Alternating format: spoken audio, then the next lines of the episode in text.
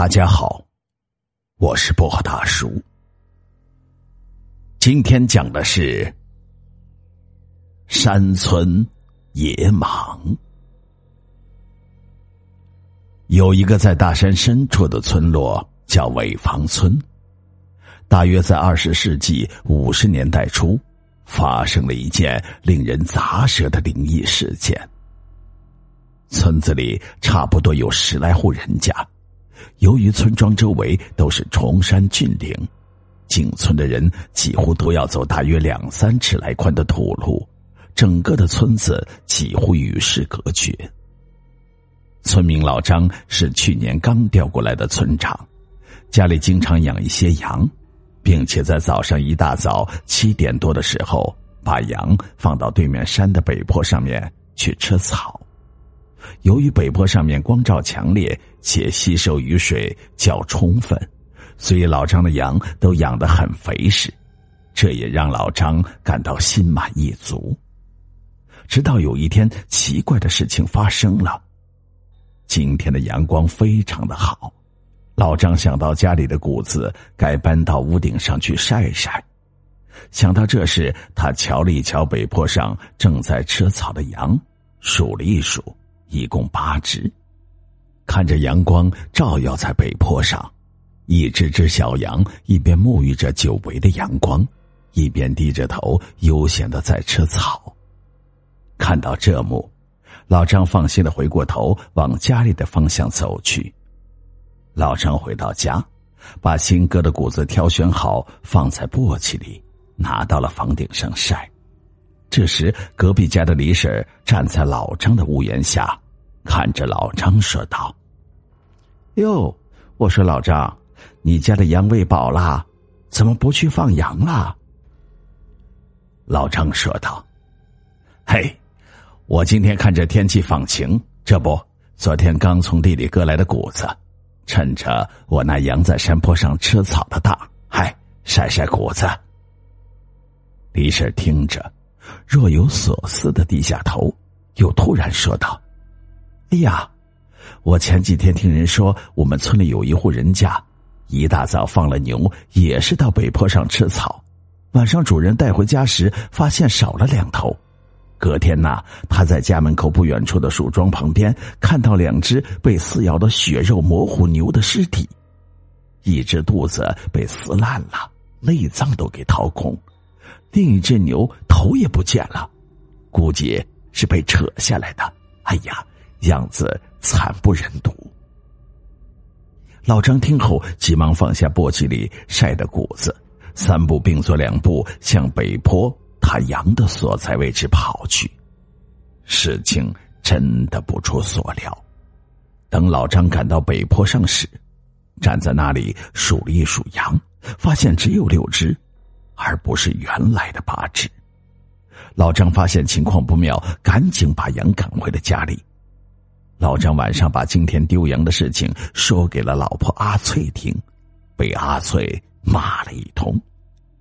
过后，阿翠和老张说：“你也真是个成事不足败事有余的东西，这刚准备等羊长大了拉去卖个好价钱，却没有想到被你给弄丢了，真没用。”阿翠气得火冒三丈，老张是赶紧安慰：“哎呦，老婆别急，我会想办法的啊，别急，别急。”第二天一早，老张拿起挂在储物间门后的那把旧猎枪，用布抹的是锃亮锃亮，然后又用麻绳把那一尺来宽的宰牛刀系在腰间，然后把马厩里那匹名叫烈风的马给牵了出来。跨上烈风，吧嗒吧嗒的向北坡羊丢失的方向飞奔而去。北坡是位于村对面山脚下的一个小山坡，站在北坡的坡顶上，放眼望去，老张家所在的村庄一览无余。北坡上一片的寂静，只有几只蝴蝶在草丛里飞来飞去。北坡坡顶再往上走一小段。就是一大片树林，树林再往上就是一座二百米高的山峰。老张听村子里的人说，两年前村子里一位八十多岁的姓白老者突然怪病而死，死的时候浑身长满了毒气，样子非常的吓人。白老先生死后，他的两个儿子因为没钱给他买棺材，就背着家里人悄悄的把老先生的遗骨埋在了村子对面的山里，也就是北坡所在的那座山峰上。之后也没有给老先生做功德。几年过去，两兄弟都以为事情会这样一了百了，而从今年年初开始，不断传出村民家的牛羊惨死的消息。老张以前听到这些事情都觉得不以为然，没把它当真。不过从村子方向往对面山上望去，山顶云雾缭绕，而每当他一走进那座山，就总感觉。阴风阵阵，有种不舒服的感觉。所以老张平时放羊都只是把羊赶到北坡的中间，有时候羊吃草的时候向坡顶的方向多迈几步，他就会举起鞭子抽打他们几下，把他们赶回原来的位置。到了北坡，老张下了马，把猎风绑在旁边的一棵树的树干上。他下决心想要进林子看看究竟，于是老张把枪杆子紧握在手上，另一只手托着枪管，心惊胆战的一步一步的向树林深处靠近。此时虽然是午后，但是树林里冒出一阵阵的阴风，让老张感到颤栗。这片树林里的树大都都是槐树。阳光从树叶的夹缝中照了进来，老张走着走着，身后突然唰的一个声响，把老张的心提到了嗓子眼儿。他回过头一看，是两只乌鸦扑打着翅膀从树林间掠过，几片树叶从树枝间被打落了下来，在树林间飞舞。老张这才松了一口气，接着往前走。走着走着，觉得树林里的树越来越密。忽然间，旁边不远处传来一阵接一阵的嘶叫声。老张小心的朝着声音传来的方向走去。突然，眼前的一幕让他惊呆：两具羊的尸体凌乱的躺在地上，身上有些部分没有腐烂，有些部位就只剩下嶙峋的白骨。看到此景，老张感到毛骨悚然，他啊的一声惨叫一声，冲出了林子，一个箭步跨上了马背，飞奔逃窜。被吓得魂飞魄散的老张走到了家门口，慌里慌张的推门进去。他的妻子阿翠正在做饭，他一下子猛地扑到阿翠的怀里，像个受惊吓的孩子一样。阿翠急忙的问道：“哎呀，怎么了？”什么事情把你这个大男人吓成这副模样？哎呦，脸都发白了！真事儿啊，我我我不骗你。老张紧张的一边哆嗦着身子，一边说道。阿翠用手指用力的戳了他脑门一下，嚷嚷道：“你个老东西，这么没用！”才多大的事情，就把你吓成这副德行啊！老张定里定神说：“我今天一个人去北坡上那个树林子里找了个遍，你猜怎么着？我看到昨天我们家的羊被咬死了，而且死相好难看，从撕扯的痕迹来看，好像是被嘴咬的，而且羊身上的肉。”是被一整块吞下去的，没有发现爪子的抓痕，由此可以断定，咬死羊的绝不是像老虎、狼之类的野兽啊。阿翠说道：“听你说的那么可怕，明天一早我跟你去那儿走一趟。”老张摇摇手说道：“哎呀，那儿危险，你待在家里就好。我在村子里挑上一个好帮手。”带上家伙去看个究竟。第二天一早，老张来到村委会那边，召集了村里几个老干部，还有全村的男女老少。老张说着：“嗯，前些天呢，我家的两只羊丢了，大家都别不当回事啊，这只是事情的开端。昨天我到北坡上面的林子里去找，嘿，找到了他们的尸体。我觉得这绝对不是一般的野兽咬的，对面的山里一定有什么怪物。”也就是不干净的东西。我家的羊丢了一次，如果大家觉得这只是小事，不给予重视，那么从今以后，村里大家伙养的牛羊猪等牲口，我不敢保证完全没有危险。所以，这是我们共同面临的问题。为了我们共同的利益，我希望我们能够联合起来，与躲在暗处的邪恶力量做斗争。这样以后，我们的村才会恢复和平安宁的局面啊！村长老张的话音未落，在场所有的乡亲都发出了雷鸣般的掌声。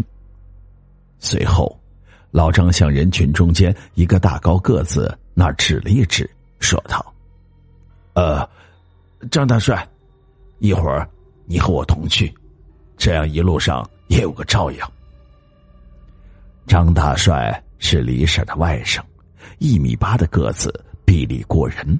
自幼没有父母，从小是李婶一手拉扯大的，后来就去参军了。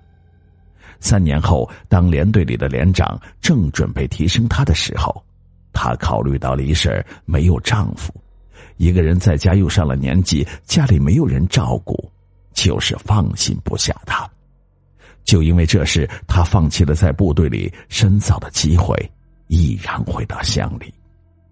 听说他的力气大得很，李婶家养了一只三年的牛，差不多有五百多斤，他一下子就能扛到肩上。大帅有一把钢刀挂在他正厅的墙壁上，闪闪发亮，锋利无比。这把刀是那一年。他准备从连队里退伍回来时，连长赠送给他的，上面刻了四个字：“无往不胜。”他临行前，连长还对他说了一句：“你回去要好好伺候你的养母，记住，做人就像这把刀一样，对待邪恶势力不能纵容姑息，要坚决予以铲除。”就这样。老张骑着那匹烈风，带上张大帅，再次的出征。这一趟，坐在马背前面的老张心里感到前所未有的激动，并且满怀必胜的信念。到了林子里，老张把猎风拴在附近的一棵树干上，然后拿出猎枪，高举着枪托，大踏步、杀气腾腾的向林子深处羊丢失的地方走去。当他走到原先发现羊尸体的地方时，他忽然愣住了。原先的那片草地上什么都没有。过了一会儿，老张忽然听到不远处的树林里发出一阵悉悉嗦嗦的声响。他想过去一探究竟，被大帅叫住了。他说：“你待着别动，我先去看看吧。”随后，张大帅向有声响的地方走去，直到消失在老张的视线里。过了好久，大帅还是没有从那里走出来。老张发现有点不对劲儿，握着猎枪，壮起了胆子向那里走。走到枝繁叶茂的地方，他用手拨开了树枝和叶子，看到的一幕把他惊呆了。在一片树林覆盖的地方，后面的空地上有一只浑身长满了黑斑点、水缸一般粗的巨蟒。巨蟒的嘴张得老大，露出了四颗尖牙。他的嘴一直保持着张开的姿势。巨蟒紧紧的缠绕在一块墓碑上，一股鲜血夹杂着巨蟒的唾液，缓缓的从蛇的嘴里流出来。老张一看到巨蟒，吓得双腿直哆嗦，脚都站不稳，一下子坐到了地上，嘴张得老大。很明显，张大帅一眨眼的功夫就被巨蟒吞进了肚子里。老张在慌乱之中还未瞄准，就对着巨蟒胡乱的开了几枪。巨蟒的四周都亮起了火花，可是巨蟒还是丝毫没有动静。巨蟒的身上以及它缠绕的墓碑也没有发现血迹。老张一下慌了神，他认为那巨蟒是白老先生魂魄的托生。